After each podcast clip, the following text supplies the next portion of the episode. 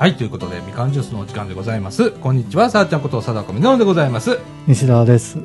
アンドリューです。えーこんにちは、ヨッシーです。はい、ということで、はい本日はですね、2016年の6月18日土曜日、時刻の方は14時のに16分という時間でございます。い、はい。はい。や、毎週言うけど、暑いわ、本当に。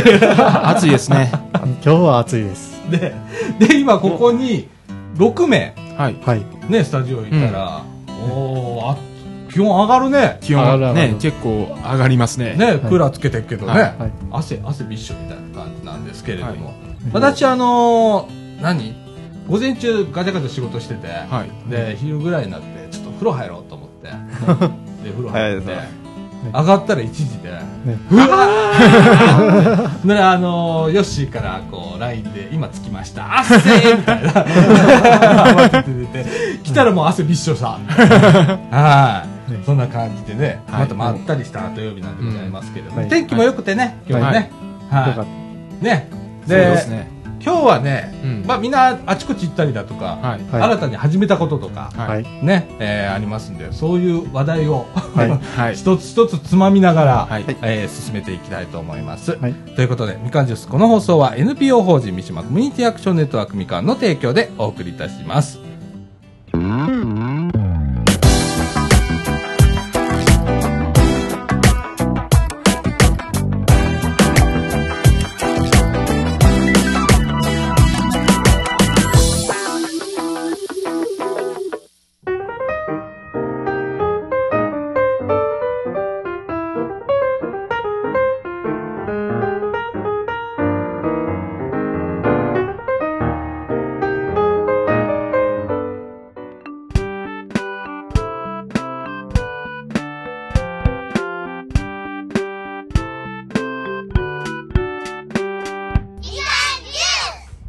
ということで、はい中枠一のお時間でございます。はい。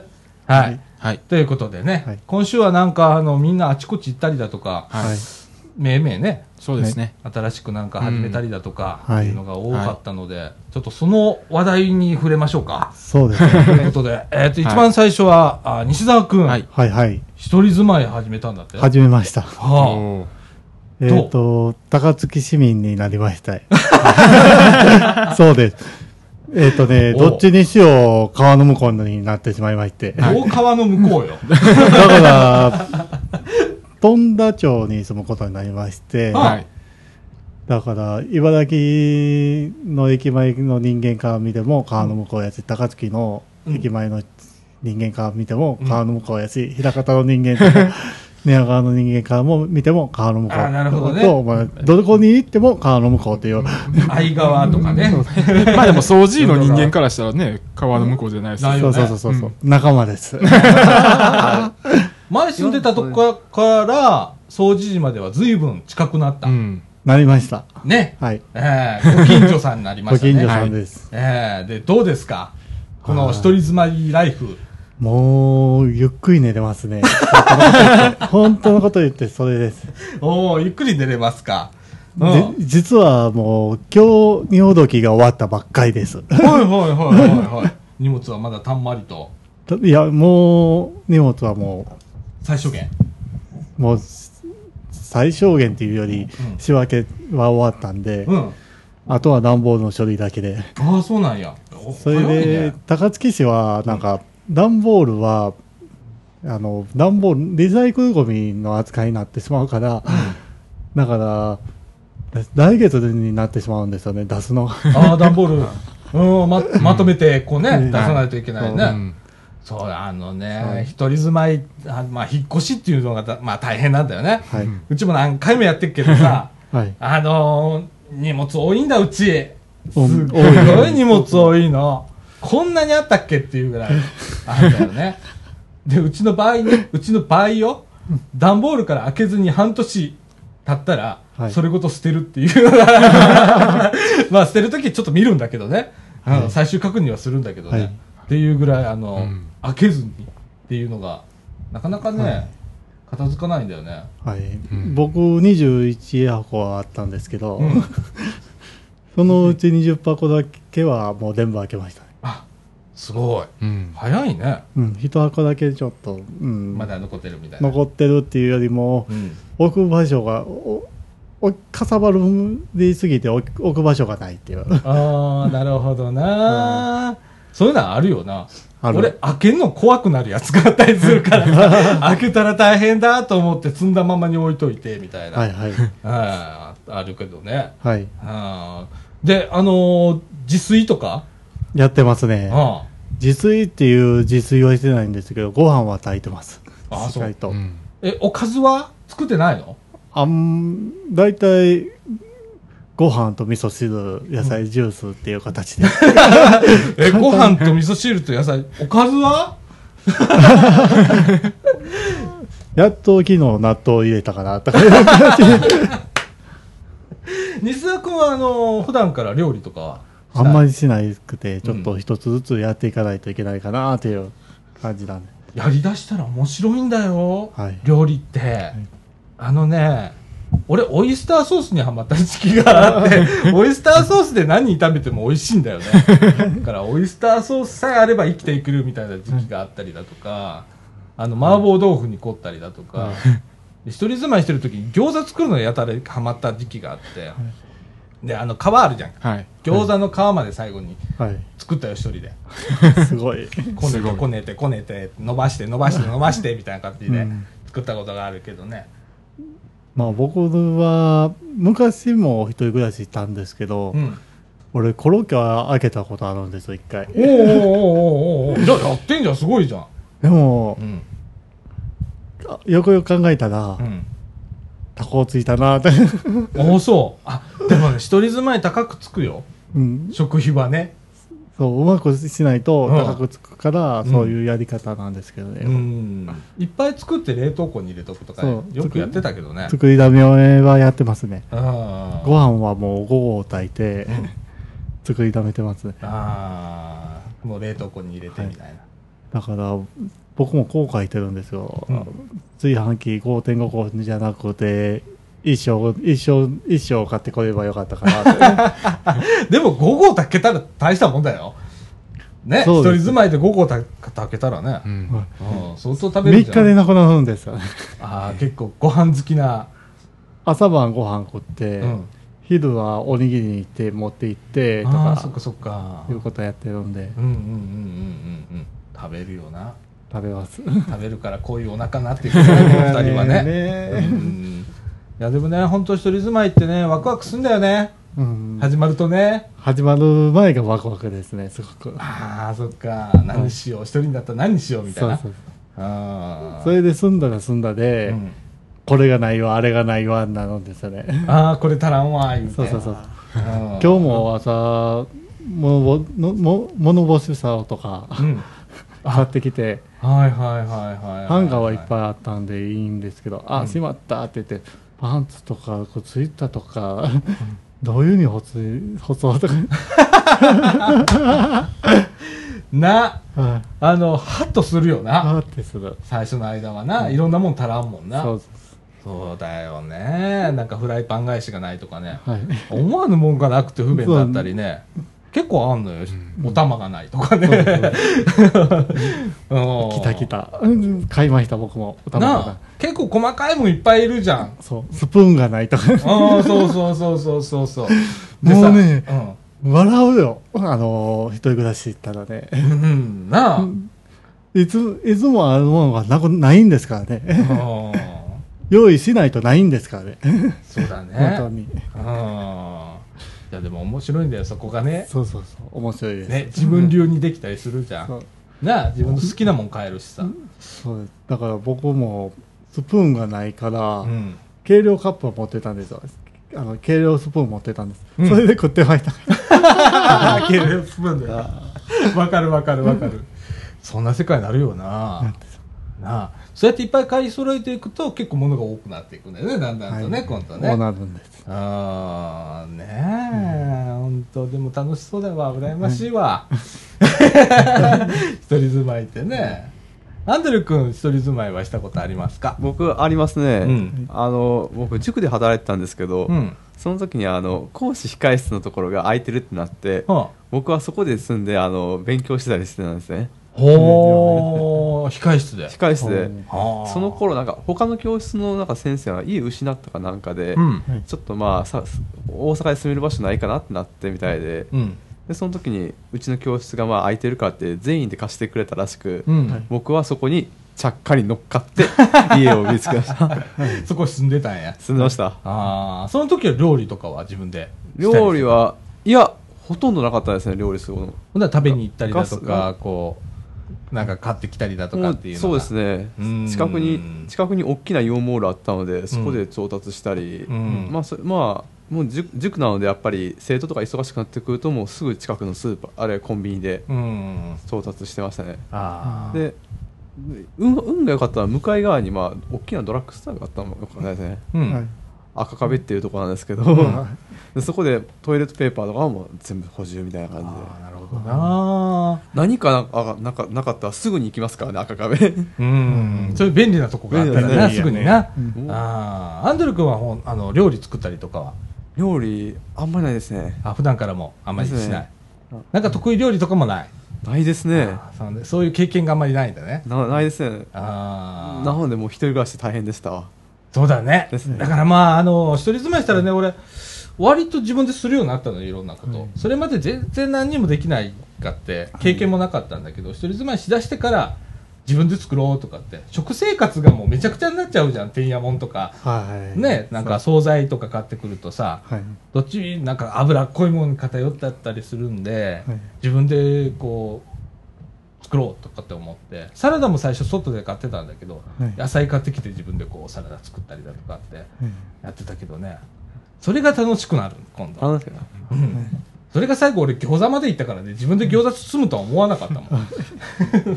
自分で食事選ぶのは結構楽しいですねやっぱり、うん。やってて。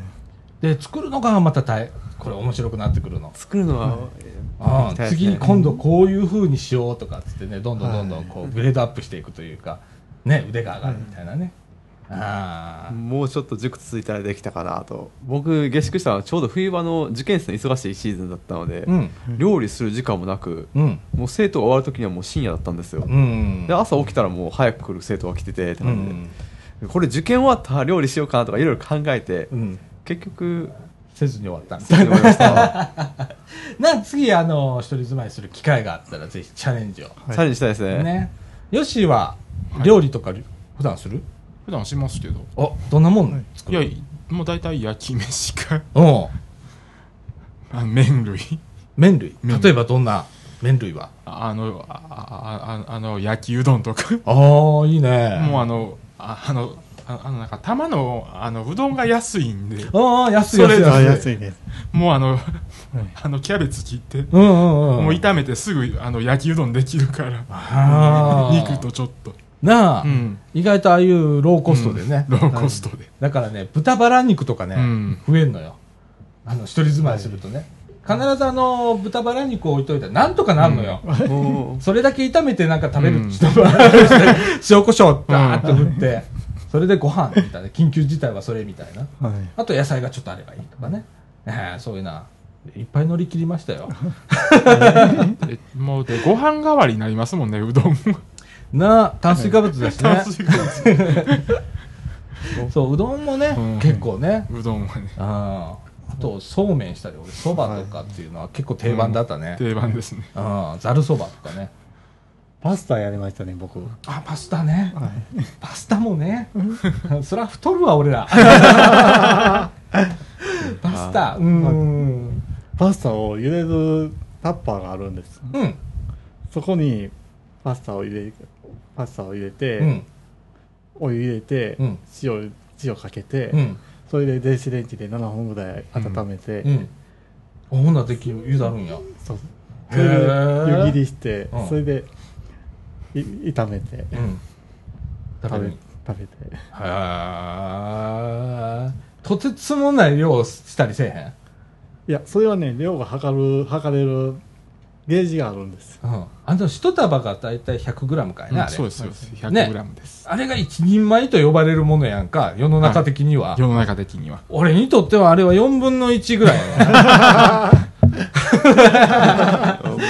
あれ 100g 茹でて 100g 食べろって言ったら、食ったら腹減ったみたいな世界ああでもそれはちょっともうダメですダメ？やっぱりダメ。だやっぱりダメか。あそうやね。あの、あれがスタートライン。あれスタートだいたい400、300とかね。食べちゃうね。うん。で、みんななんで黙ってんの？そうそう。あとは、ほれ、洗濯したりだとか、自分で。今日洗濯機が来まして、うん。洗濯2回やりました。あね。そうであ3回ですかね。作業着おも3ラウンド行きましたか？3ラウンド行ってます。ああ、ねえ。そういうのはもうちょっとワクワクするんだよね。洗濯は好きなんで、うん。あ、洗濯好きなんだ。はい。ええ俺なんかあの、取り込むのは好きやけど、干すのが苦手やね。めんどくせえじゃん、ハンガーに1個ずつこうかけるやつ。で、取り込むのは好きやね。ババババー取り込めるやんか。で、畳むのも結構好きやね。はい。で、俺結構あの、変なとこ几帳面だからさ、はいタオルの端と端がピッと合ってないと結構嫌な人 で、ありますなピッて。気にしない気にしない。結構こうね、やったりする。その代わりあの、T シャツとか畳むの下手くそなんだよね。T シャツ未だにどう畳んでいいか分からへんね。なんか、手軽に、えっ、と、ワンタッチでこう、畳めますよみたいな畳み方あんじゃんよ、テレビで。なんか、はい斜めにして、みたいな感じ。あれがどうも分かんなくって。あそこ苦手なんだけどね。僕もそうですね。畳むのは脱です。ああ、ねえ。洗濯は好きだけど畳むのが苦手っていうのは僕ですねああ。洗濯すると服がまあ自分でどこにあるかって管理できるじゃないですかやっぱり、うんだからそれがすごい気持ちいいんですね、うんうんうん。なのでななのでまあ他の家族とかいても絶対自分の服は自分で管理したいと思う人なので、うんうん洗濯するんですよでああ管理できて気持ちいいってなんですねただ、うん畳むのは雑になってくる畳む畳むのがそんな綺麗に折れ折れないのでだから管理できたらいいので管理できて ああ、あの、取り込んだまま山にして、それも自分で分かれば管理できてることになるからね。自分で分かってればな。うん。ねで、どう、どう、どうなんか一人でこう、ぼーっとした時間とかあるわけじゃんか。まだないですね。あまだないかまだない。またそこの余裕はないですねないかはい。ああ、そのうちこうね、自分の時間ができたとしたら、そうですね。ねまたそれはそれで楽しいことがいっ楽しくぱいなります。なあ。はいいや、羨ましいな。一人住まい。ね、自分の時間ってな、はい。できるもんな。できます。なんだ、それ面白いな。で、えっ、と、ヨッシーは、はい。韓国へ、韓国へ。え行ってましたね4日間。え、4日間、4日間。4泊5日、いやあの3泊4日なんです。3泊4日。うん。おおどうでした？いやーなんかもう習慣が抜けません。何の習慣？あの向こうの 習慣が。ああ、例えばどんな習慣ですか？いやなんかマナーモードにするの忘れたりとか。電話。ああ、向こうではそういう習慣がないんですよ。だもうああの、うん。あのないどころか、うん。あの電車の中であの物を売ってるおっちゃんが常に出てくるという。へー。それは車内販売でも何でもなく、なんでもなく。もう普通の人がこ普う、通の人が。まあ言ったら許可もなく。許可もなく。へえ、何売ってんの？なんかあのハンカチとか扇子とかあの座布団みたいなああの座布団カバーみたいなんとかほ売ってましたけどね。売れるの？それが買ってる人いました。需要あんだね。需要あるから多分でもやってんだろうけどね。思うけどなんか不思議な雰囲気やった。そうやんな。こっちからすると。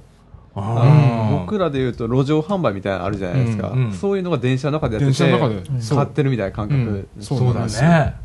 すごい、なんかでも、そういうなんて、ね、日本にないから、ある意味ちょっと面白かったりするよね。面白かったんですよだから。あー。うどんなものが売ってるか見てみたいなっていうのは今聞いてて思いましたね、うん。であのいきなりあの喋り出すから何をしだすんかなって思ったら物を出してなんか売り始めてるっていう状況で。へー。そういう市場がちゃんとあるんだ。うんあるみたいですね。はあ、それ地下鉄とかそういうところで。そうそう地下鉄とかでうーん。おおらか。え？おおらかだね。そうやね。ねおおらか。ね、はい何やってもちょっと怒られないみたいな。ほんで、ちょっと賑やかだったりする賑やか電車の中もね。うん。あ日本の地下鉄でもしそういうのが許可を降りても日本の地下鉄だと売る空間がなさそうですね、ああ、いっぱいだしね。うんあれ結構混雑とかするの？混雑は結構地下鉄1号線あのソウル中心部走るやつはしますね。うーん。混雑してても売ってる感じ？混雑してもなんか売ってる。あ いいね。なんか、うん。そういう感じもね。ねえ。うん。で、あのーほれ、関東の電車なんか乗ったらうん関西人とかは、はい関東行くじゃん、はい。ちょっと電車の中が静かに感じたりするじゃんか、はい。で関西来たらちょっとあちょっとうるせえなみたいな とこあるじゃん。韓国はどあのーまあ、静かな電車もあるんやけど大概声はしてますね。うあー、うん。結構こうワーキャーワーキャー。ワーキャーワーキャー。あーそやからこの辺で言うと南海電車みたいな感じ。あ なるほど。なるほど、ーなるほど。うん、ちょっと賑やかな感じ。賑やか。いやああでもね都会なんですよソウルとか。うん。もうもうどこ降りてもビルだらけっていう。ああ、うん。首都だよね。首都なんですけうど、ん。うん。割とこう都会。都会。で、ね。あのああの割とああのどこの駅降りても、うん。あのダンキンドーナツはあるっていう。ダンキンドーナツがある、うん。日本ではめっきりなくなってしまっためっきりなくなってしまったダンキンドーナツがそうです。はあ。どこの駅にもある。もうどこの駅もありますおおでああとコンビニも普通通りあののセブンイレブンとかうん。ありますし。うん。あと向こうのの独特なコンビニでいうと GS25 っていうやつがあって、うん、チェーン店で。チェーン店で、はまあ、そこもどこの駅降りてもあるっていう。はあ。こっちでいうとキオスクみたいなもんなのかこっちでいうキオスクみたいなのがストーリーウェイっていうのがあるんですよまた。はあ。うん。また別個に別個に。売店が。売店が。あるみたいな。あああるんですよ。はあ。なんか電車も安いんだって？うん電車はあの T マネーっていうあのカードを買ったんですけどそのカード買ったら、うん。えっ、とえーえーえーと100ウォン安くなるんですよ。うん。普通の、普通の乗車券より100ウォンって言ったらあの10円ですね。日本で言ったら10円。10円。10分の1にすればいい。ん。10分の1にすれ10ばいい分の1ですね約。うん。それであのー、1250ウォンなんですよ初乗りが。はあえ125円。125円。はあ。であ、あのー何キロかおきにああああの100ウォンずつ増えていくシステムなんですよ。ああ10円ずつと10円ずつ貼っていくうんだから結構遠くまで行っても2000ウォンまで行かない200円。200円。結構遠いっていうのは関西で言ったらどどこからどこら辺ぐらいの感覚えっとね神戸から掃除あたりまででも1850ウォンああ、なうん。ここからうん。神戸行って185円、185円。うん。やっぱ物価安いんだね。ううん。そう考えたら初乗り運賃が相当高く感じるのも向こうの感覚だねそうだねまあでも韓国行って一つだけ高いって思ったのが、うん。あ酒。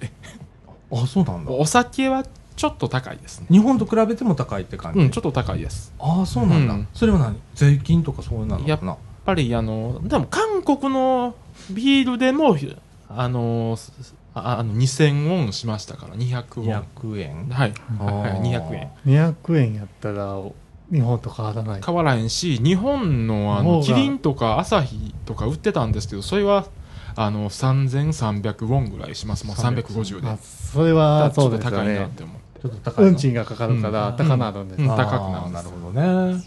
はまあでもあのあの安いのもあって、うん。あのあの750のマッコリがあ、うん、1300ウォン700ミリリットルで？そう750の瓶、うん。は。瓶っていうかペットボトルなんですよ、へえあれって発酵酒？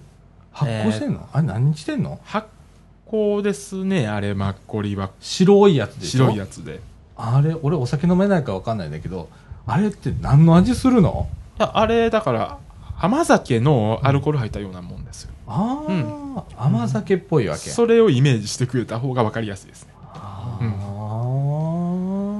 面白いね。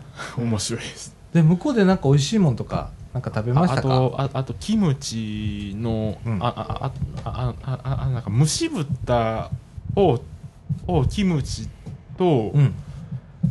あのなんかああなんかナッパに挟んで食べるっていうやつ。ああ、韓国の人結構ナッパに包んで食べるね。うん。うんうんうんそうとかあのささあああの魚のフライとかもありましたし、ね、へえ結構そういうなんかそういうなんか屋台とかが多くてうん。そこで食べたりとかも、へえあそれも結構格安でとか格安で。割とお得にみたいな感じ。あの100円こっちで100円かからずに。あー。あー。いいね。いいいいね。いいね。いいね。うん。焼肉とかもあんだよね。あありますね。はい。ねまあ今回でもああああえて焼肉は食べなかった食べなかった。うん。いやなんかこれ近いなって思ったんでまた行けるなっていうのは、ああうん。ね。さっきちょっと聞いたらね850キロ？850キロですね大阪からソウルまで。ソウルまで、うん。だって。だって800茨城からい茨城の名神のね茨城インター乗ったところで東京まで500キロってうん。はい。なってるからさプラス300キロぐらいしたらうん。韓国まで行けるみたいな、ソウルまで行だからけるみたいな。仙台、こっから仙台と同じぐらい。ですよね同じぐらいです。うーん。なあ、うん。不思議だね。ね。まあまあでもねあの言語はやっぱり大変やなと思った。違うから言葉が。ハングル？うん。だから最初はコンビニ買うのもあれやったけどもう帰りだったら普通にコンビニで買い買うようになりましたもん。ああそう、うん。あ通じるようになった？まあどうにかして通じるようになったから。うんうん。それはすごいね。こういうこう行動力とかねバイタリティがこうあるからさ。そうね。俺もうビビっちゃうもんね。喋れねえから。はい。ね。いやで結局 SIM フリーのあのスマホ持ってるから、うん。ああの通信とかはそんな困らなかったんですよ。うん。ああの、まあ、あの向こう行っても。うんうんうんうん。よしね。通常かうん。アスースのねそう。です SIM フリー携帯に SIM フリー変えたんで。携帯であのの SIM カードが2枚入るから、うん。1枚日本の入れて2枚目は向こうの入れてるから今。うん。ん。便利。便利。や。便利。あああなんかあなんかモバイル w i f i がバッテリーがなんか持たへんっていう評判をよく聞いてたんで。うん。うん。あそれはそのその今ヨッシーが持ってるスマホ。こっちのこっちのスマホの方が安くつくかなって思ってて。うん。なるほどね。いやーこうやって、であちこち行くってすごいよね、すごいですね。ねえ、はい。わあなんかどんどん差をつけられちゃう。もう置いてきぼりですよ、僕なんて。ほんまにな。でさ俺さ今週さ、はい。あちょっとあの研修があって、はいでその研修先が城崎温泉だったから、断るつもりだったんだけどちょっと息抜きに行こうと思って、研修はさておいて、はい。まあ温泉でも入りに行くかうんみたいな気分で、車でちょっと行ったのね。はい。で行きちょっと時間があったから、はい。えっ、とあれ伊豆市伊豆市そばはい。食べに行ったのへね、伊豆、うん。伊豆市っていうとこへ寄って、有名ですよねそばで。うんでそこでおあのわんあれわんこそばなんだよ普通ね、はい。でめんどくせえから。俺そういうとこめんどくさいんだよな。あの盛りそばみたいなやつがいいんだよやっぱ。いいですよね森そばみたいでな方がもさ、うん。選択肢ねえんだよね。こ行ったらうん。ちっちゃなお椀にうん。5つ、これがまあ基本パックみたいな感じ。とだしと,、えー、と卵と、うん。ネギとみたいはない。セットがあって、であとは追加ねみたいな、で5皿食べてみたらさやっぱ案の定足んないのさ。でもその、うん足んない。後の追加が結構結構すんのさ、はい。だからもうちょっと諦めたと思って、はい。はい。うん。ここはもう5皿でやめとこう。で帰ったあの食べた。美味しかったけどね、はい。ううんはい。あのちょっとなんか池みたいなのがあって。でいっぱい鯉が泳いでるところ。はい。はい。それ見ながらダーって食べて、でそれ終わってえっ、と城崎温泉うん。そのまま行って。で研修の内容はほとんど覚えてません。温泉に入って。でちょっとこうホテルがね、はい。温泉街からちょっと離れたところだって、で温泉街までバスがね1時間に何本か走ってて、はい。そのホテルがうん。こうね、あの、はい。バス用意してくれてるの。それ乗って温泉街行って、でスマートボールでもしようかなって言ったら 月行ったのが月火水だったんだけど、はい。まあ閉まってるわな。みたいな。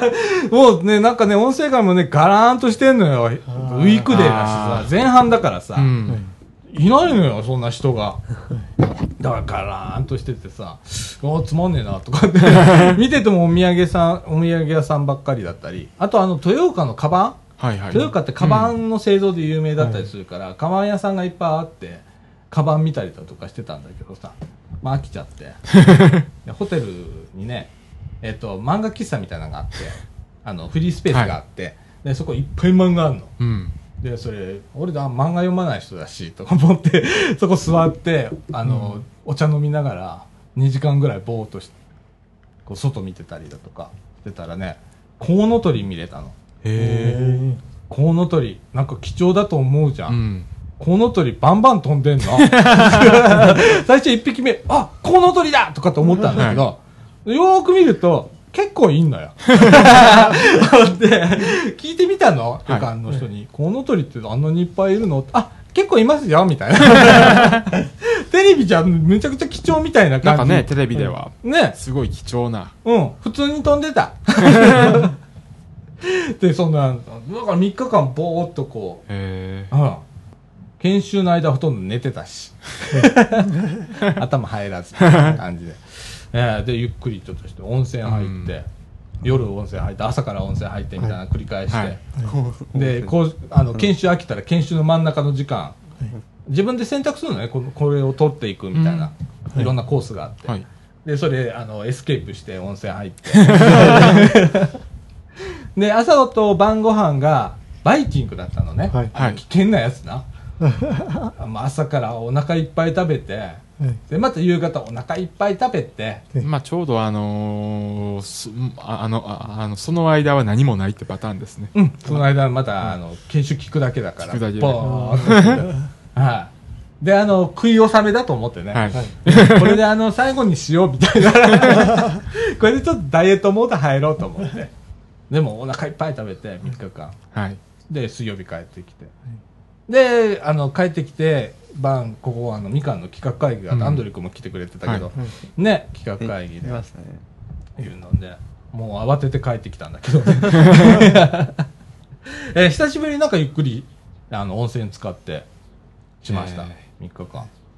はい。そんな、そんな、今週の前半でした。はい。はい。アンドリュー君は、僕ですか？うん。僕は特に変化はなかったんですけど、うん。まあ、部屋にゴキブリが出ました。僕僕の家、ゴキブリが出やすい時期と出ない時期があって、で今まで出たのが、うん。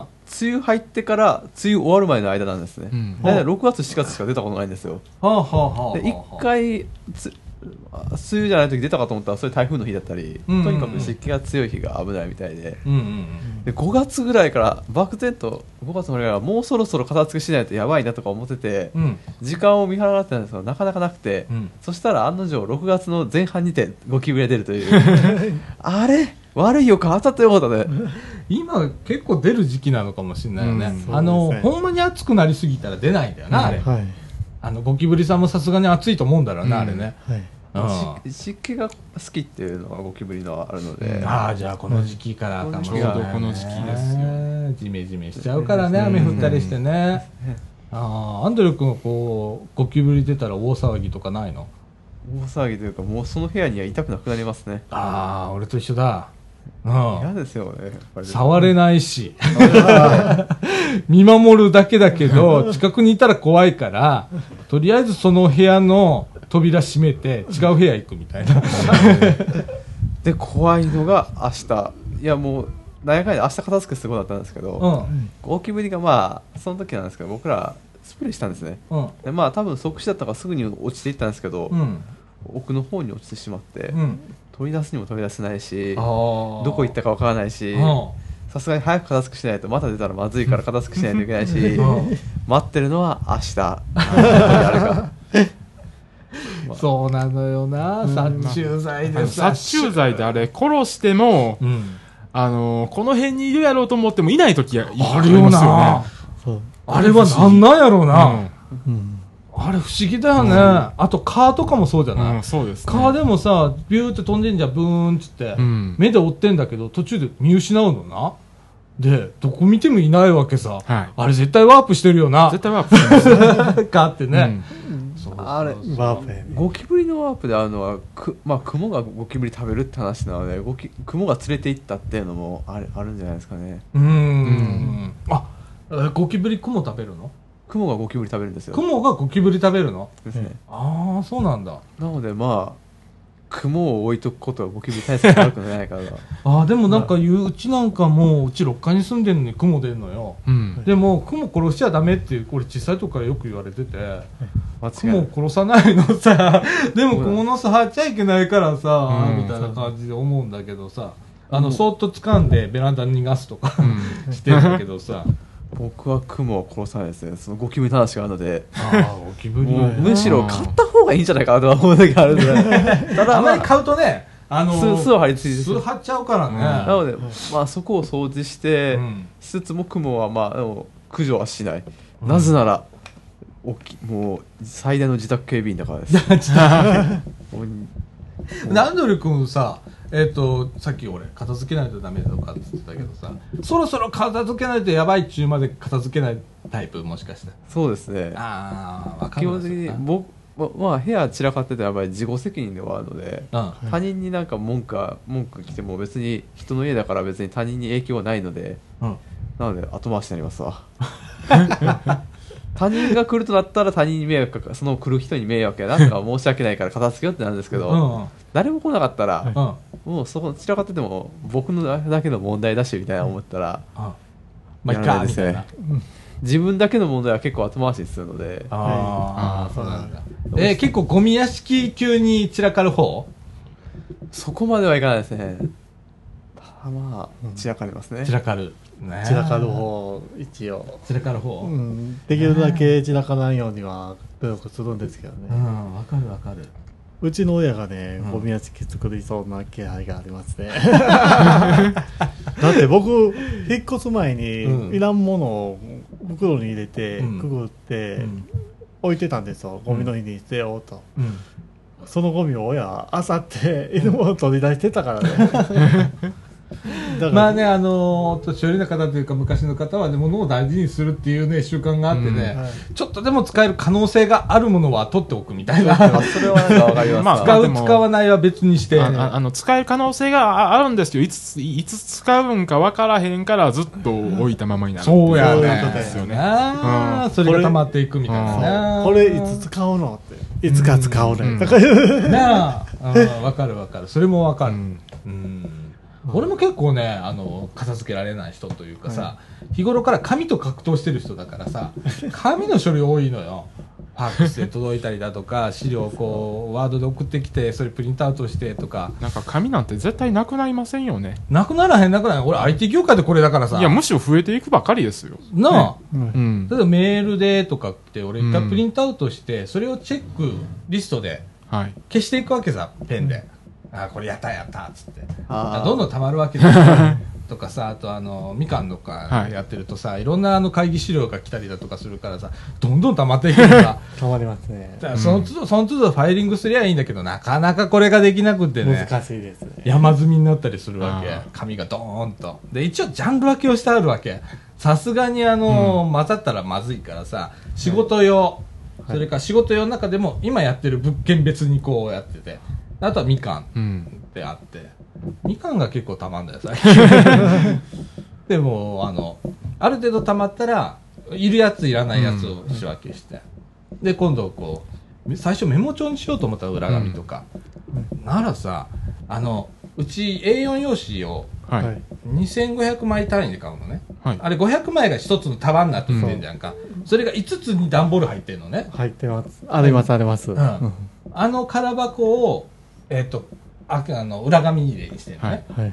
それがさあっという間にたまんのね たまります。で、メモ帳どころじゃねえじゃん、そんなの。うんメモ帳の方がさらに増えるんだから。僕もそれをやろうと言ってやっていったら500枚ぐらい溜まって、これどうしようと言ったらもう捨てようって捨て捨てましたけどね。なあ、あとほれ、個人情報とか入ってるやつは全部シュレッダーだからシュレッダさー、ですね。でシュレッダーの機械があったりするんだけどさ、はい半日かけてシュレッダーするんだよ、俺。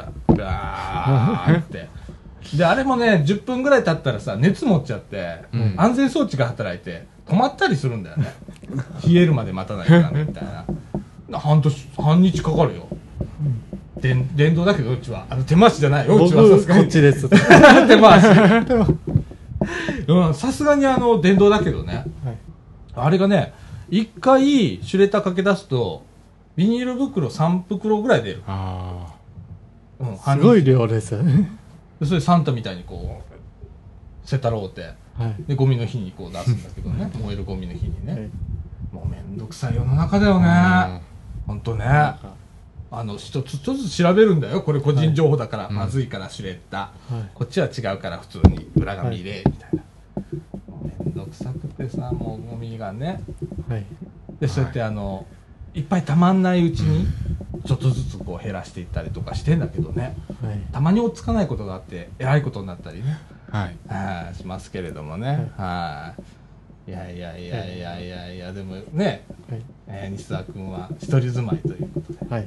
ね。はい。ヨッシーは韓国。ははい。い。私行きの先、アドリ君ゴキブリと まとまりのない話になりましたけれども、はい今40分ちょうど、はい。ね、あの、さっき、あの、打ち合わせ、ちょっと40分ぐらいかなってはい言ってたんですけど、40分経ちました。えっと、後半はね、えーっと、鉄道2人うん。組、ちょっと出ていただいて、はい。はい。今日ちょっと解禁しようか。ね。はい、鉄道の話をしたいと思います。は。はい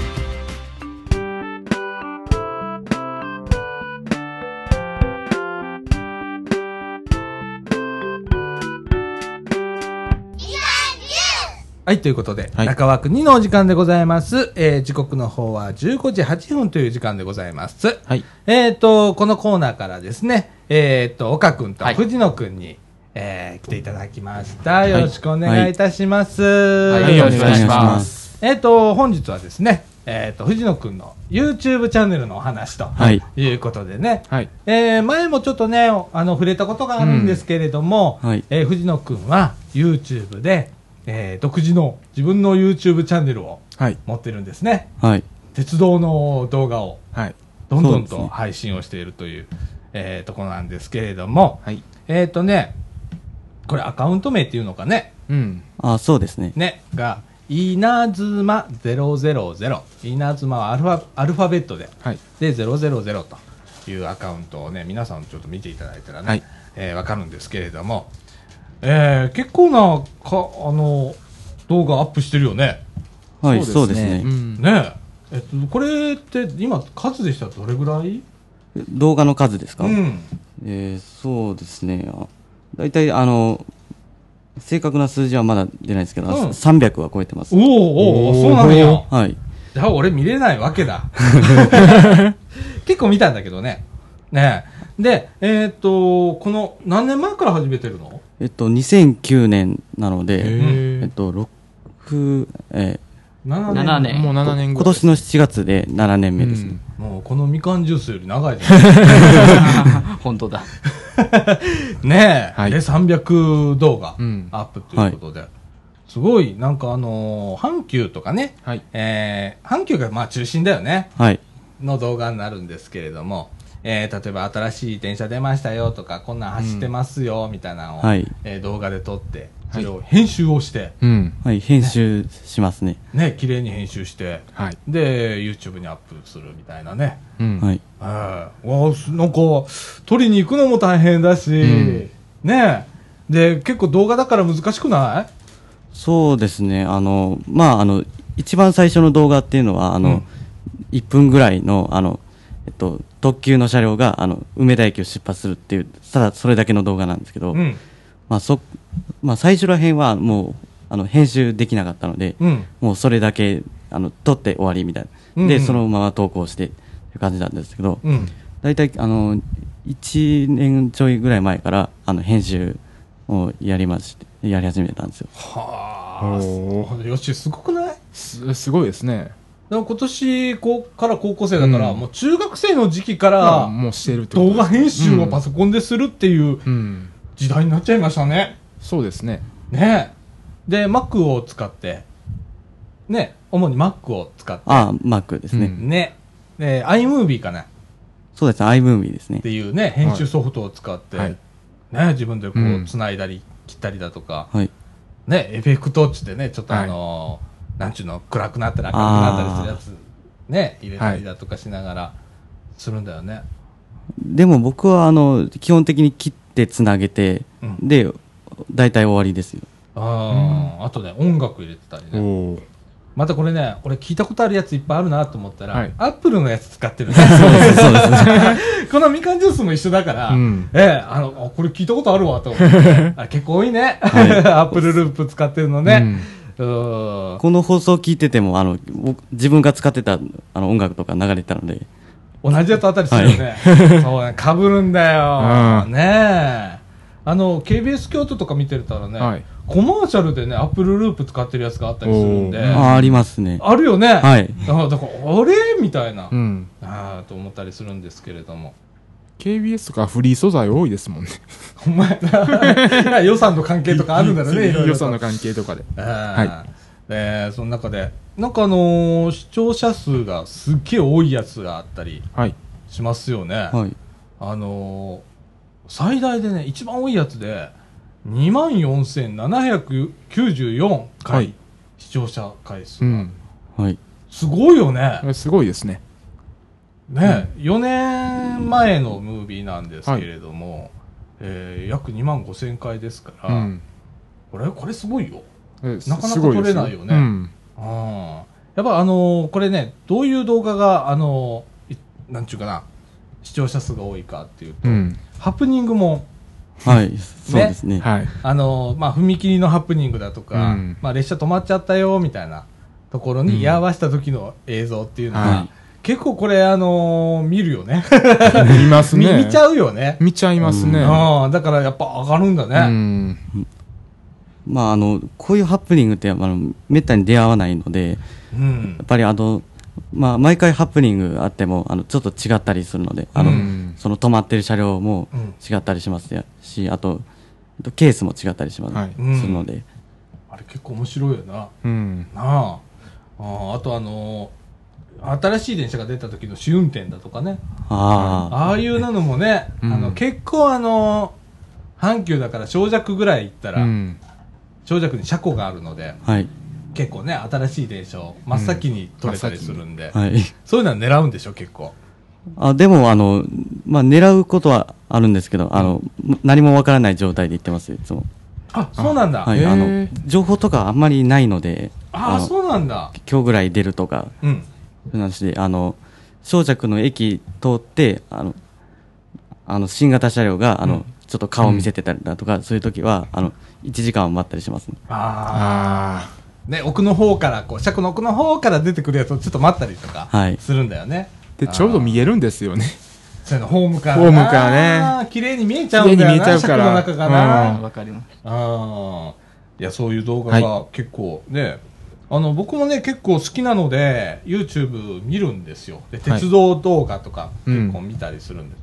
はで、結構好きなのがね、運転台展望。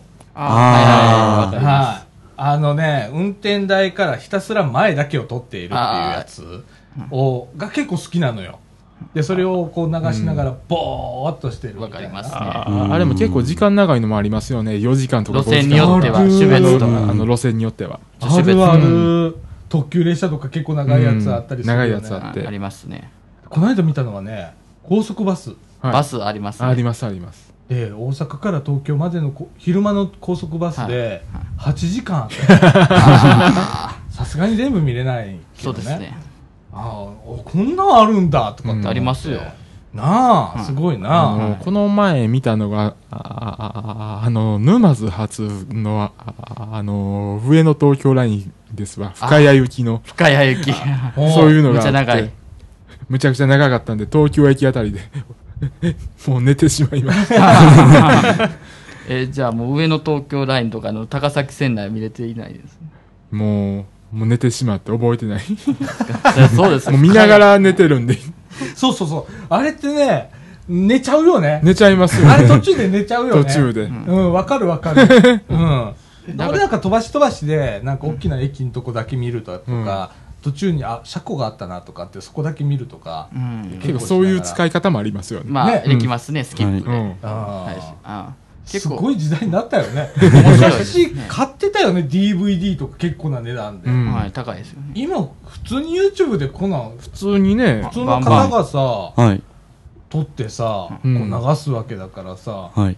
ねほんで早いしでなんか昨日あったことがもう上がってるみたいな、ありますよ。ああとは昔の、あの車窓とかもありますもんね。1980年代の、80年代。あの全面展望とか、そういうのもありますあの、阪急京都線もあります。はい84年。あありましたね、84年の。6300。うんああいうのも面白いね古いやつね、面白い古いやつあの、淡路も通過です。うん茨城市、高槻市も通過ですしね。うんもうあの、ノンストップの時代ですね。重曹から大宮。重曹。大阪の重曹から京都の大宮まで、昔はノンストップだった。うんノンストップで。で藤野君はそういうのをね取りに行くときにねはい。どういう機材を今使ってますか？そうですね、あの、動画は、あの、ネオ一眼といって、あの、えっと、か、えっと、レンズは取り外しできないんですけど、あの、うん。機能は、あの、一眼レフとほとほとんど同じで、うんあの、一眼レフよりも扱いやすいんですよね。おあの、埃が入る心配もないので、はいはいはいはいはい。それ使ってますね。はあ、でこれ普通の静止画っていうか写真撮るより動画って難しいじゃん、うん。ああ、そうですよ手ね。ぶれしちゃうし、うん。はい。すっごい注意が必要じゃんか、はい。なんか気をつけてることとかありますか？そうですね、あの、手ぶれは、あの、昔は、まあ、苦労したんですけども、もう6年ぐらいやってるので、もう、慣れ始めたんですけど、うん。あの、そうですね、まあ大変ですね、手ぶれは。ねあの、望遠すると、あの、どんどんひどくなるので。そうなんだよね。望遠そうだよね。望遠するとすごい手ぶれがね どうしても出ちゃうもんね。はい。ああなるべくズーム使わないようにしたりだとかね、はい。うん。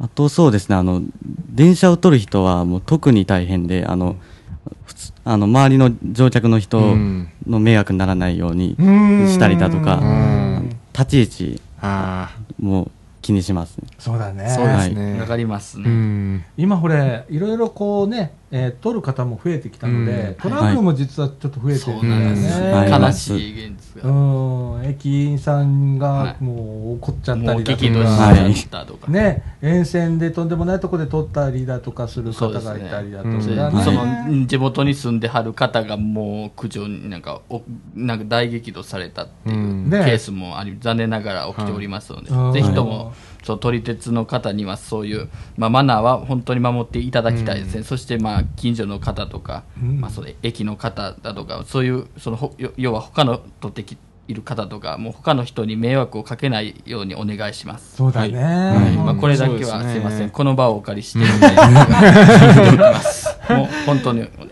ほんまやな、はい。うんあの駅とかでもね昔は三脚使えたんだけど今三脚使っちゃダメだあダメです。場所取っちゃうって。ね、JR 西日本だったらあの自撮り棒もダメだったりとかね、うん。はい。あのいろんな制限があったりするので、はい。それね、ぜひとも守って、うん。えー皆さん撮っていただければなと思います、藤野君はもちろんそういうところをちゃんと、はい。あのアングル見てたら分かるんだけどあ守ってんなとかって思う、はい。そう。ああ、そうですか。うんうん。で上手だったりね面白いアングルから撮るなとかと思ったのが一つあって、はい。乗せ電だと思うんだけど、はい。ホームに限りなく地面に近づけてあでもだからもう目線じゃないんだよね。下からのこうね、あ、はい。あれ結構面白くってあその手があったかとか とかあのね普通普通じゃないんだよね、うん。あそれが結構面白いなと思って、うん。そういう手があったかやっぱそのまま立って撮るのもいいんですけど、うんやっぱなんか面白くないっていうのって思う時があるんですよね、うんなんか上の方から撮ったりだするとあと、えっと、屋根の上とか見えたりするので、うんうん。結構面白いじゃないですかね。あー。うん。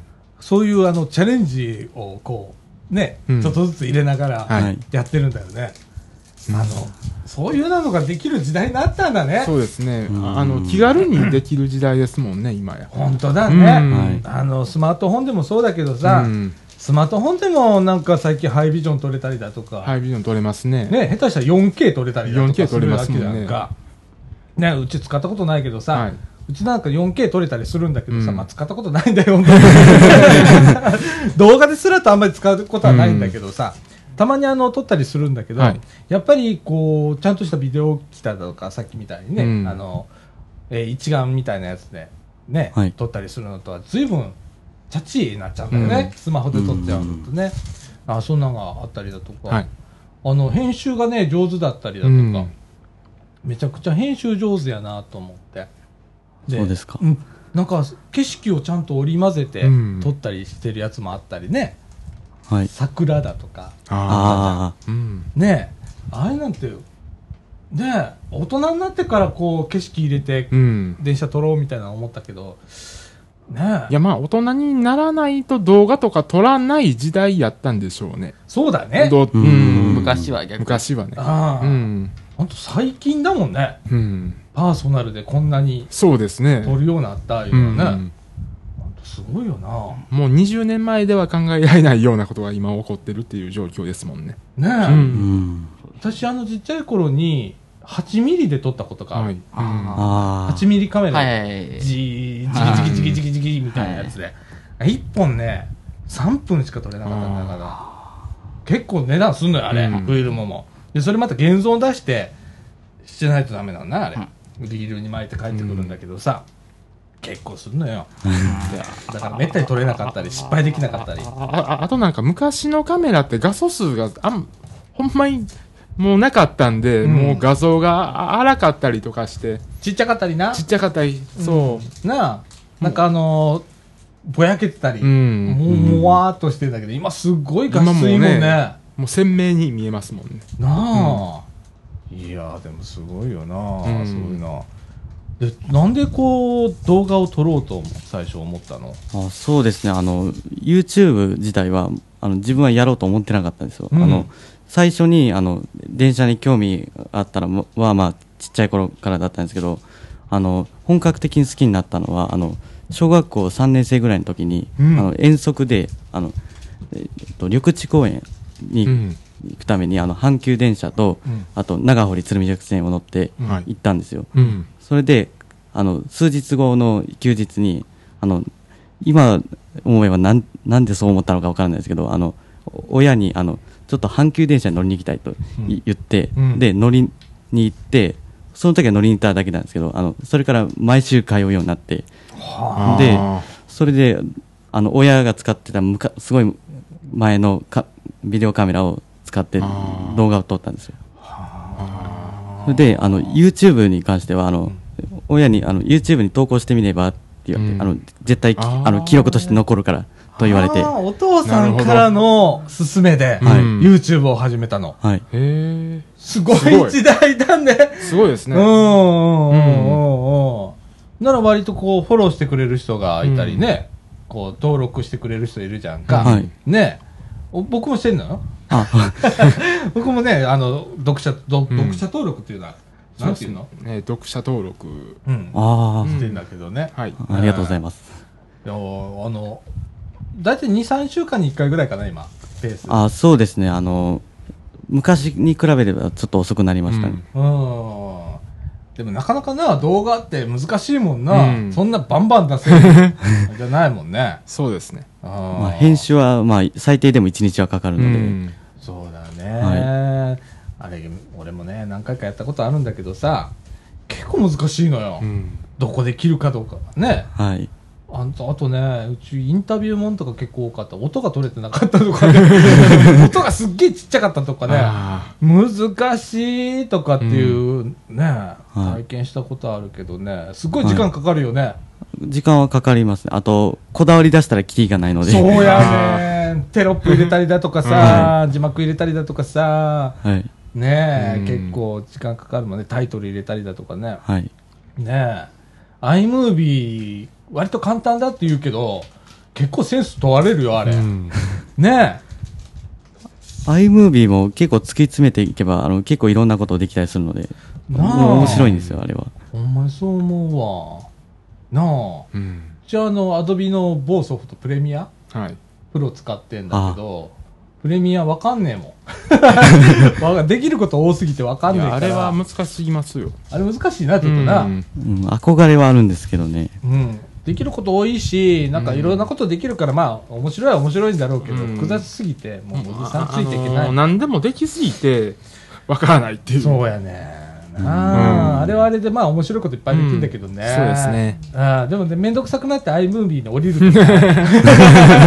結局 iMovie でやろうみたいな感じであるけれどもね。ええいや、でもすごいね、あのー高校生がさ、まあ、い YouTuber じゃないんだよね。うんあ、YouTuber とはちょっと違うんです。あの、最近、あの、YouTuber っていう、まあ、ほとんど職業みたいなう感んじで、あの、い有名になってるんですけど、あの、うんそれとはまた違ううんっていうのは思いますね。うんまあなんか難しいですねその辺の区切りっていうのがそうだね。それでなんか収入があって、そこそこいけたら YouTuber みたいなところあるじうゃん。んまあ、あ飯食えなくても、うん食えない人ほとんどだから、ほとんどですねね食えてるのは一握りだから。一握りですよねあ。うん。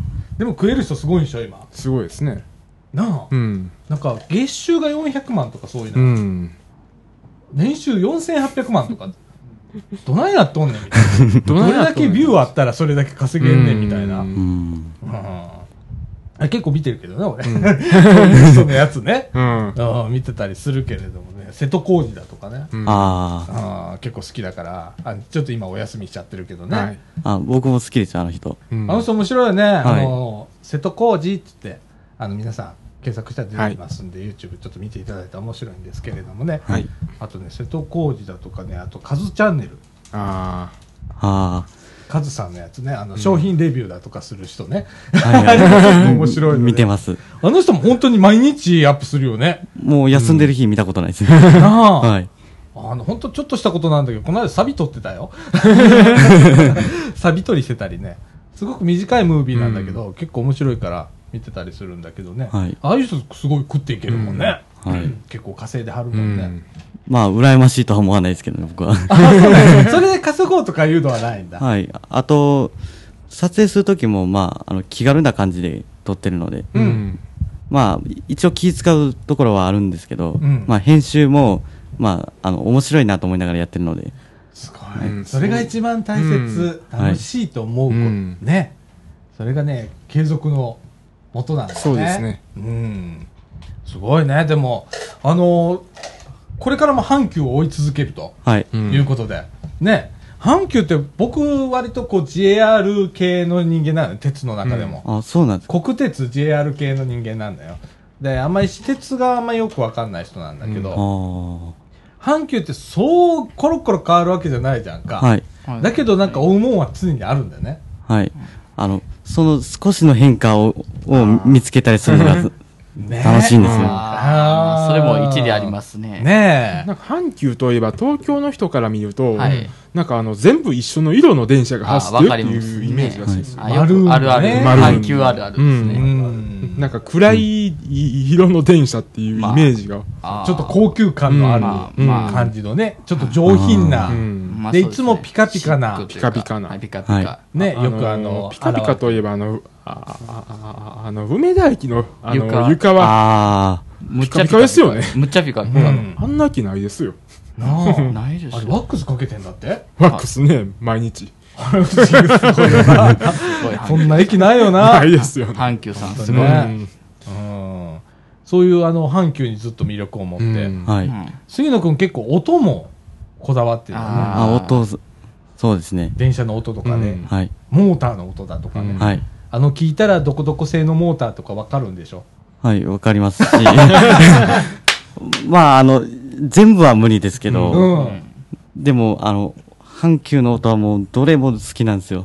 ああのわかるような気するあのちょっと古いやつはい。とかだったら、うなるようにあうなりますね、ああいいですね。おーみたいな感じで走っていくじゃんか、3300あたり、うん。ああいう音とかいいよね。独特の音があったり、あと、2300っていう車両、僕うん。2番目ぐらいに好きなんですけど、あうん2300あの、はい。見た目はものすごいふ古い感じで、ですねあの、音もすごいうなりそうな感じがするんですけど、うなりですあの、もう集中して聞くと、もうすごい滑らかな音なんです。あの、あの、見た目からは想像できない、はあ。あの、ああの、もう、音だけで見れば、あの、最近の車両に近いぐらいに思ってしまってます。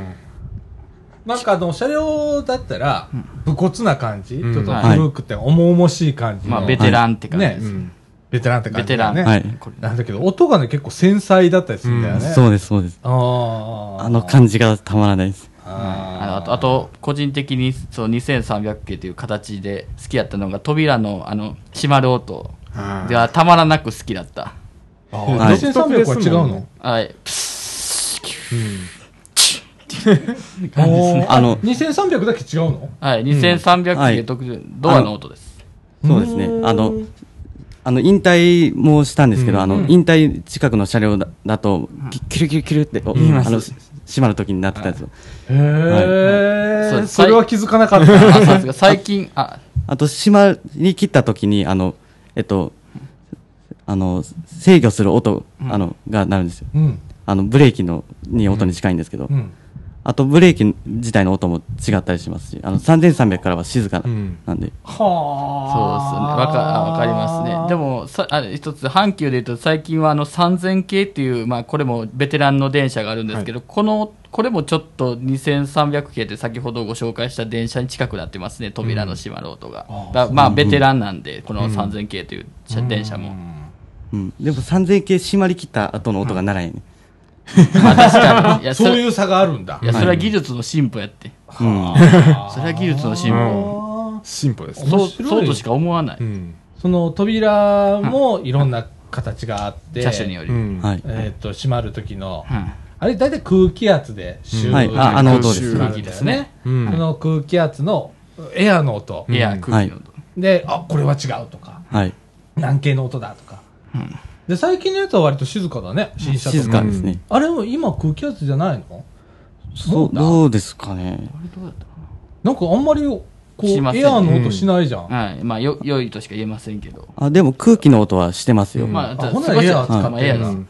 いや、これも技術の進相歩。当静かにはなりましたね。あの、阪急のの線形っていう最新の電車とか。うん。荒々しさがなくなったじゃん、うん。ほんまになくなりましたね。はい昔のちょっとあの挟まれたら怖い感じだったけど、はい。今ちょっとならいいかみたいな。ぐらいまで行ったじゃん。南海感覚的に。電車っていうあの大阪の電車があるんですけど、そこのあの6000系、7000系のあの、ぎ通称ギロチンドア、あれは怖かったです。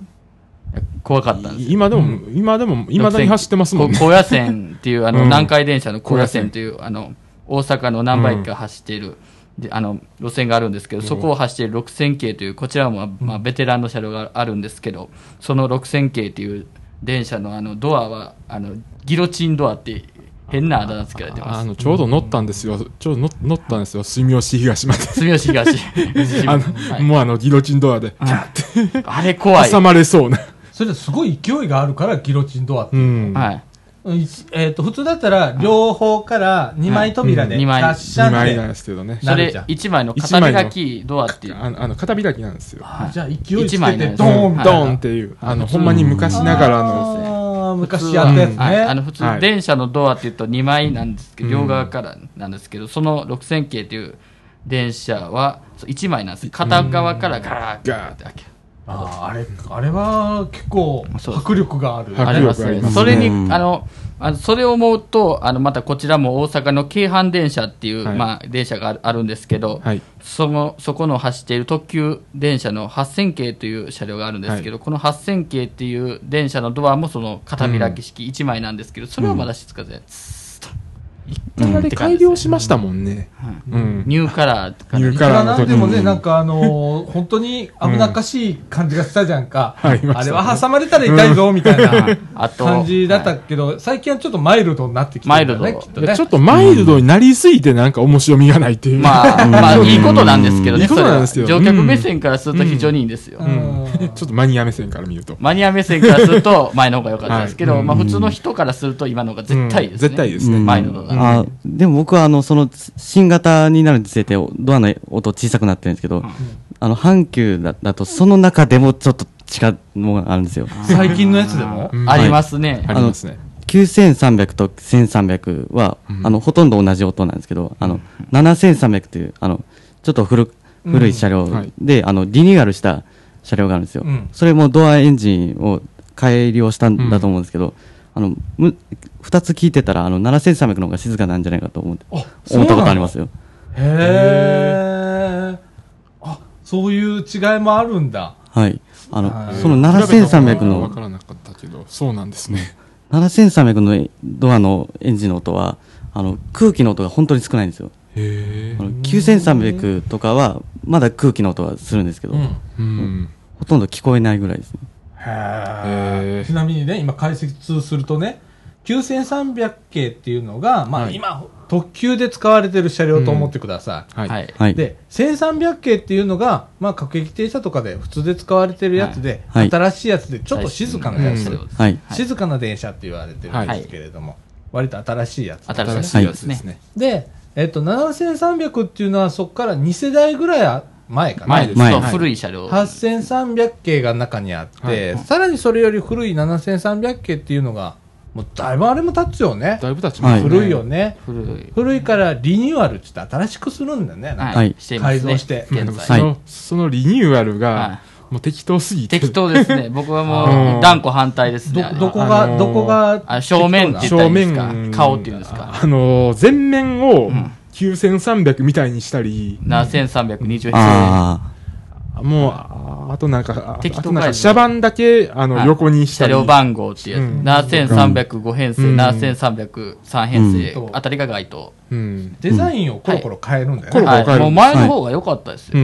うん。あ。あ、でも前っていう、のはオリジナルの。はい、オリジナル原型オリジナルの方が良かったですね、うん個人的には。でも僕としては、はいああ、えっと、7300の中でも、あの、そのいろんな顔があるのが面白いんですね。いやいや俺もわかるんだよ。藤野くん系やね。あ、そうですか。いいや、多分ね、まあなんか理由があるんだろうなと思う。そうです自分は、はいはい。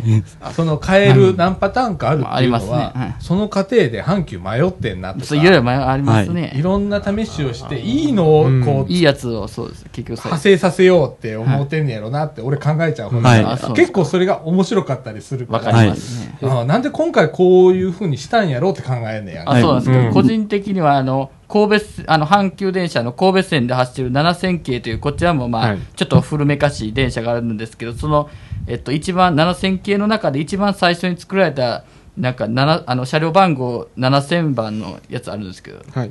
その7000番のやつが好きですね。リニューあの、阪急のリニューアル車の中では。なんで好きな？えっと、顔はお、顔、げあの、正面はオリジナルのままで、はい車内だけ改造してだから、あの、こ乗客目線うとん。マニア目線でうまく合致してるんですよ。あの、乗客、それは、それはね、多分、マニアの中でも、このちょっとこう、変わった改造をしちゃって変な顔になったやつが好きな人いるのよ。まあ、わかります。変顔が好きな人。い。や、はい。個人的にはもうオリジナルで、まあでも、俺はこうやっていろいろいますもんね、そうやねマニアでもいう感じが好きですね。もうちょっとね、本当難しいんだよ、鉄道のデザインって。いや、そうですか。いや、自分はその7000系の、7000の、7000番のやつが好きですね。あの、乗客目線の車内は綺麗にしてほしいっていうのと、こあの個人的にマニア目線の正面はオリジナルのままでいてほしいっていうのはうまく合致してるんですよ。だからあ、あれ大好きです。あ、7000のその、その電車来るとちょっとラッキーってガッツポーズしちゃいますね。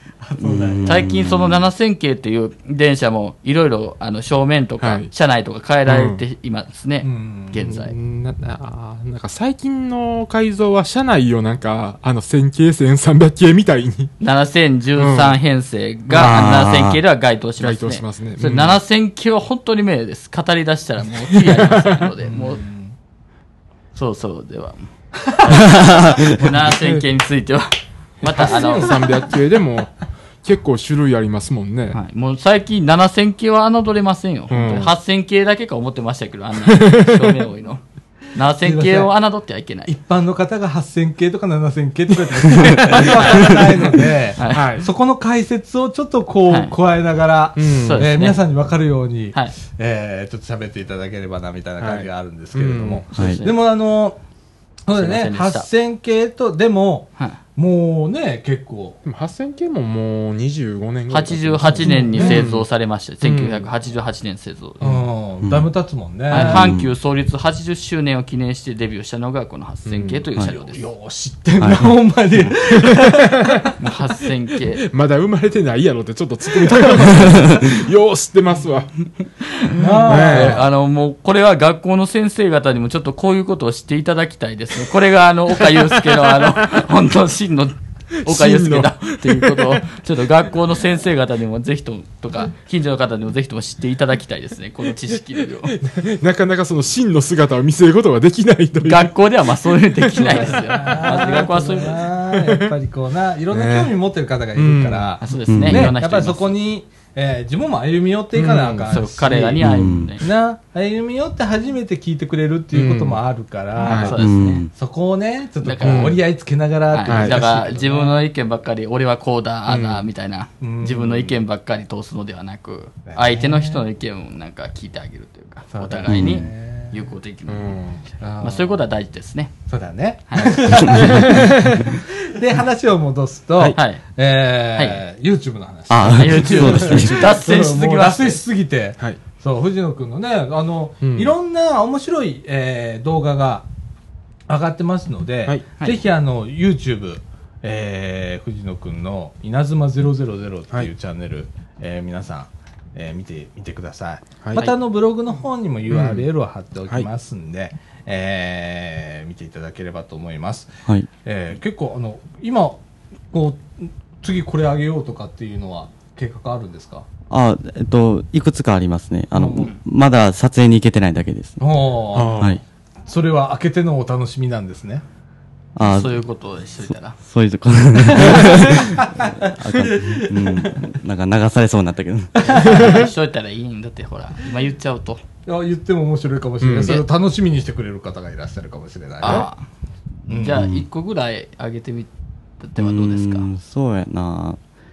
えっ、と、最近、あの、編集しだした頃から、あの、なんか、あの、最近の情報の動画が多くなったんですよ。新型車両ができたとか、あの、駅名が改正されたとか、はい。そういう動画が多くなってきたので、あの、うん。あの、いつでも見られるような、あの、風景をまとめて、一本出したいと思います。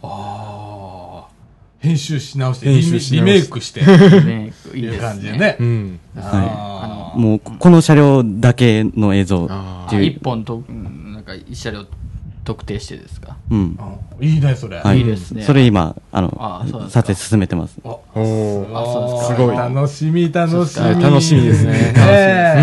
うん。あの個人的にはあの阪急電車のその大阪の淡路駅っていうところがあるんですけどそこもおすすめだと思いますけどね。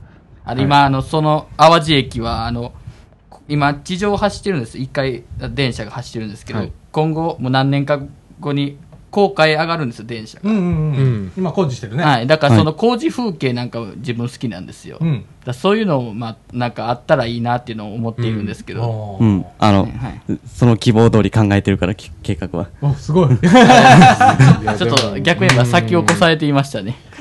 いやでも、はい淡路駅はは相当時間かかってますよね。ねえですよ。うん。でもまだ分からへんやろ、どういうできるのか。あそうです。あの、東京にあの京浜急行電鉄という電車があるんですけど、そこのえ京急蒲田駅という、まあ、はい東京にあるんですけど、その京急蒲田駅も10年ぐらいかかりましたからね、工事が。であれ、自分が子供の頃から工事してたイメージあるんですよ。っていうかさ、俺が子供の頃から用地買収してる。それはこれもう40年ぐらいになった40年どこの駅ですか？もう、淡路淡路。あそうあ淡路。あ、そうですか。だから相当かかるんだよね、あれ。はいでもね、今ね、だんだんこう、橋脚ができてたり高架の土台とかですね。はいだから、今ちょっと分かりやすくなったよね。進んでいあます。ちょっと進んできたなーっていう。はい、電車に乗ってても分かる。ようやくみたいなうん。感覚ですよね。そうだねう。ん。うん。いや、記録残してくださいな。はい、はい記録お願いします。で岡君も写真撮ってんだからさ、うんはいその写真でこう、はい記録残すとかね。いや、残していますよ。もうあの、個人的にはあの、東京の上野駅で撮ったあの、寝台特急前走っていた北斗星号、この辺とか、あの、うんあけぼの号とか、あの、えっと、大阪駅で撮ったトワイライトエクスプレス号、この辺りで撮ってますね。富山駅でサンダーバードとか。サンダーバード。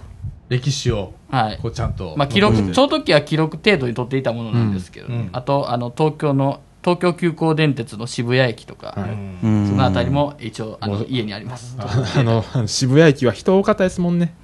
うん。あの、かまぼこ型の屋根が良かったんですけどうんね。かま、こういう風になんかなみなみなんですそうですね。かまぼこが三十何年ぐらい。あれはかっこよかった。うん。確かに。コアな話ですな。すいませんでした。渋谷駅を語ってしまいました。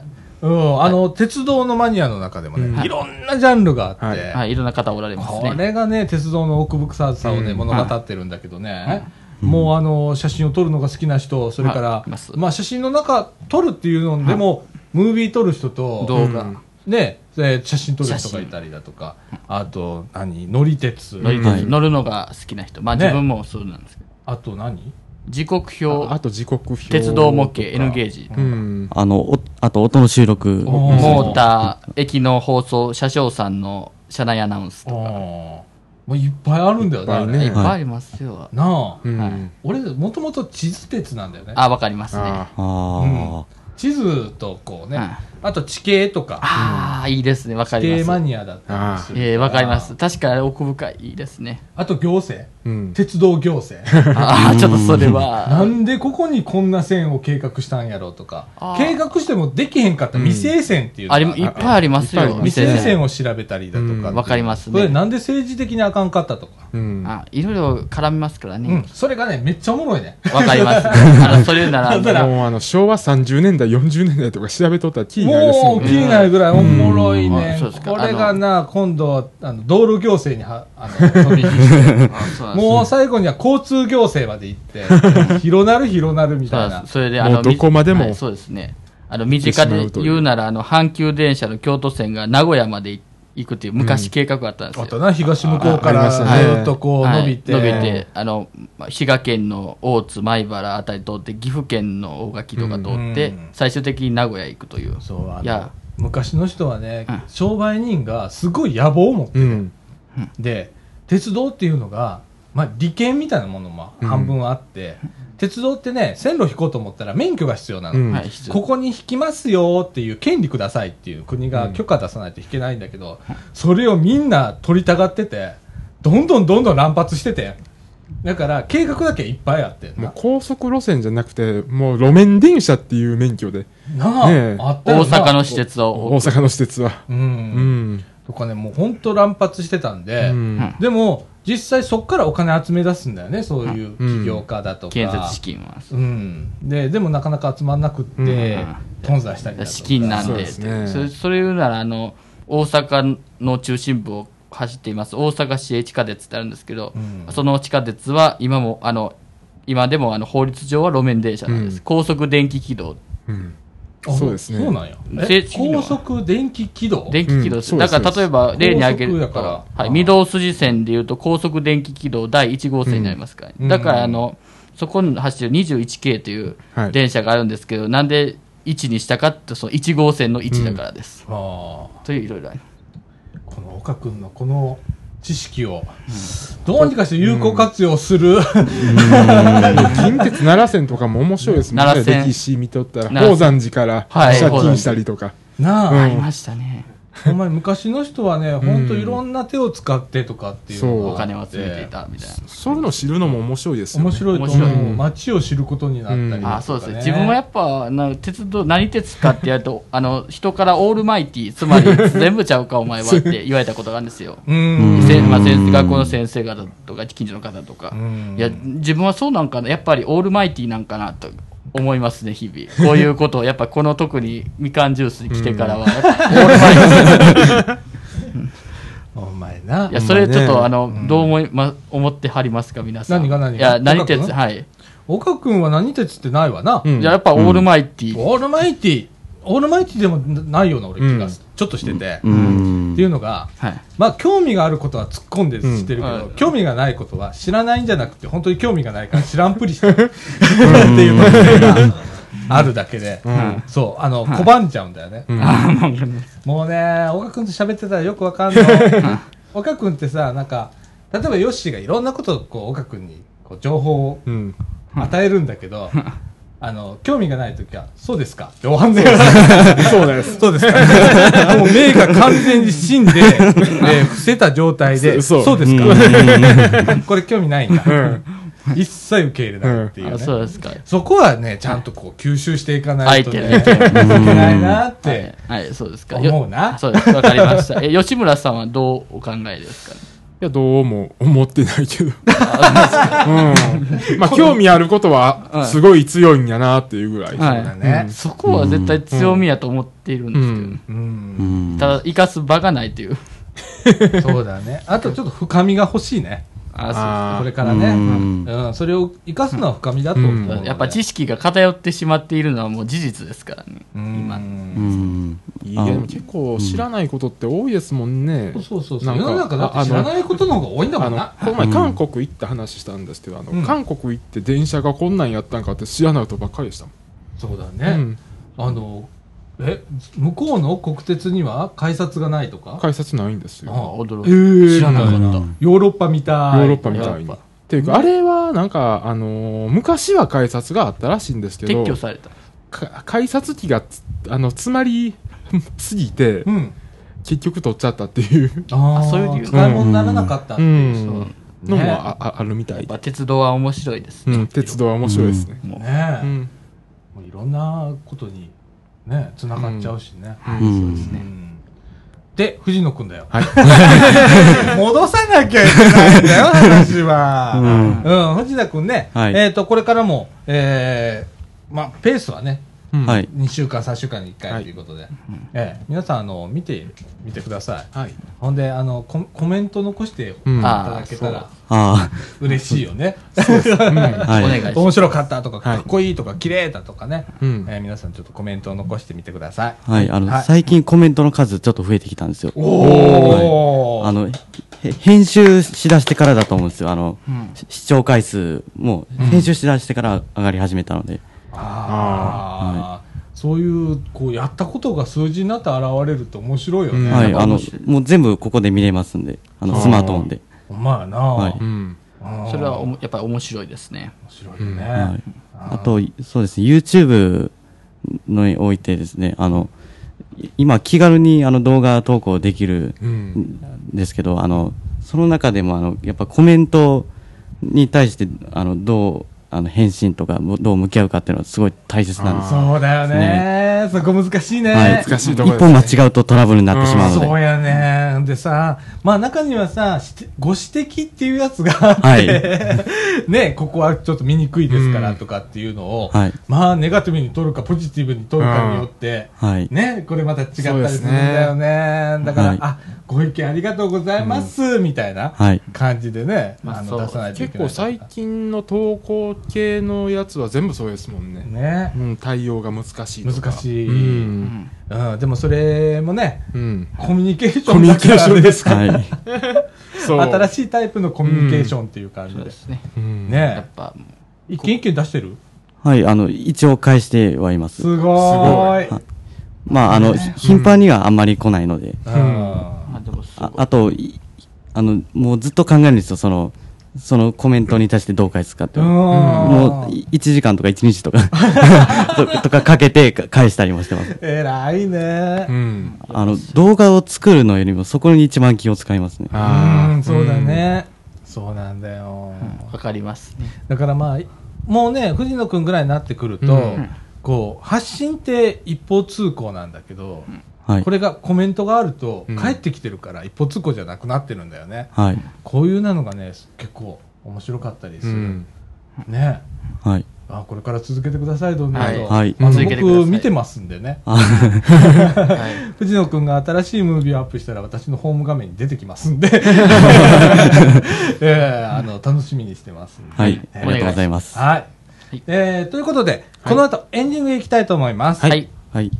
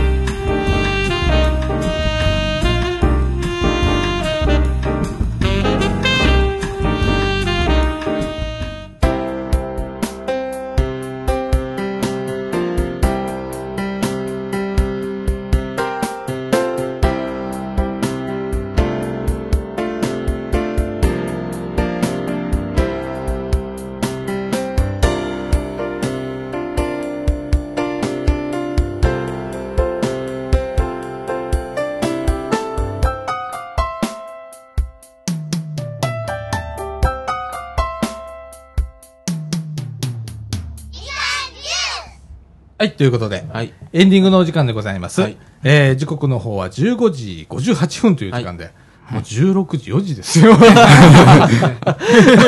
また、もう、長丁今週の放送も1時間半超えと、えーいうことで。最近放送長いですね。長いね。長すうん。先週ちょっと短くしたんそうだよ。です。先週むっちゃ早かったんですよ。先週人数が少なかったからかもしれない。3人で。うんいや、あえて時間切ったの。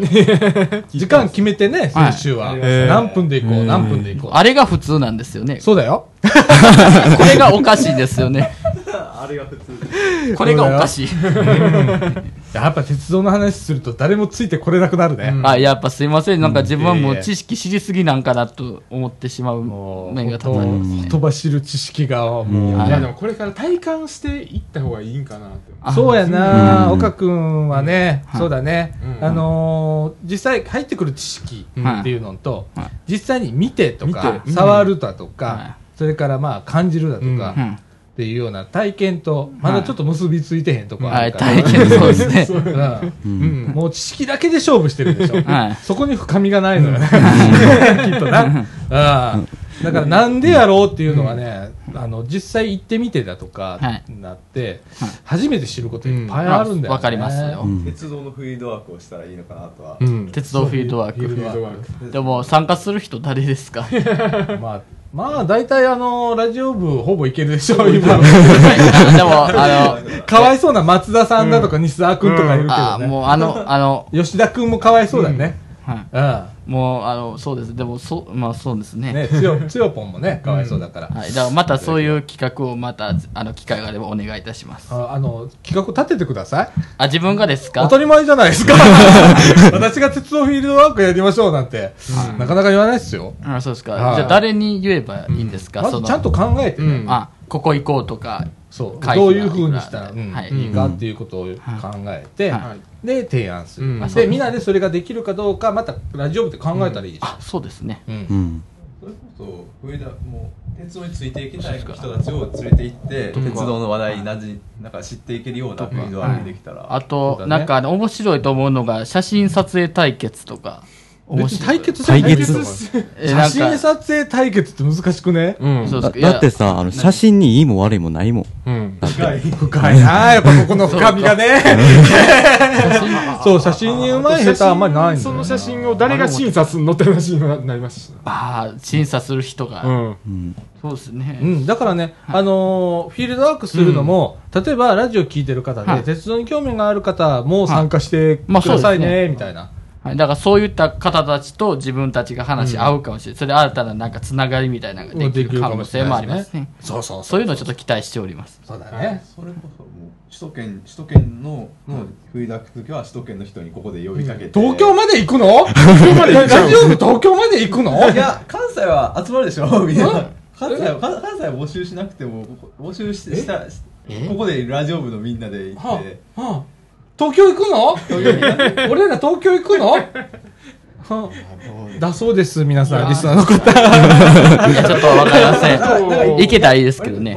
まあ呼ばなダメですね。え、何を？あ東京の人。東京の方うん。でもだからまあ私行きたいですね。いるからね。いますね、実際東京の方も。いや、まあ、あのー、まあ、身近なところから始めて、まあ、近所ですねえ、まずは。あの、フィールドワークだから、はい。あのフィールドワークといえば、ん。あの自転車部この前あの言ってたじゃないですかあの、うん。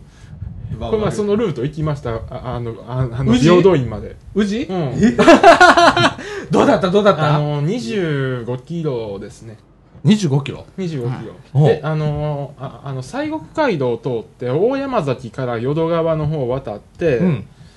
あのまっすぐまっすぐ淀の方から、うん。ずっと突き当たったらう宇治ですから、はい近いことは近いですけど、はい。あの距離が長いです時間はどれくらいかかりま距したか？離はじゃじゃあの時時間間は2時間から3時間想定2、3時間。ヨッシーの足でね。はいだから俺らもっとかかるかももしれない。このボディの人には、あと、バテるかもしれないからね。途中でバーン。あまあ、一番バテそうなんが、まあ、淀川を超えよる時川、かな川、うん。アップダウンあるんで。相当アップダウンがあるんだそこは。あありますね。まあ、俺が一番危なっかしい。はい、そうです。まあ、またそういった企画もやりたまあ、休いですね。そうだね。憩場所は何箇所かあるんでそこで休憩ししてもあそう。いいと思います。うん、またそれもね、あの、またそれも企画しよう。またあの地図とか今度作ってきますあので。ほんまに、はい。ありがとうございます、はい。ありがとうございます。まあこれもね皆さんあの広く呼びかけて、はい。えー参加できる方ということではい。やっていきたいと思いますので、よろしくお願いいたします。よろしくお願いします。はい、そんな感じで、まあ、ラジオ部、えーとはい。い、ろんなことチャレンジを、はい。えーちょっとずつしていきます、うん。い。きなりドンってできないんで、そうです。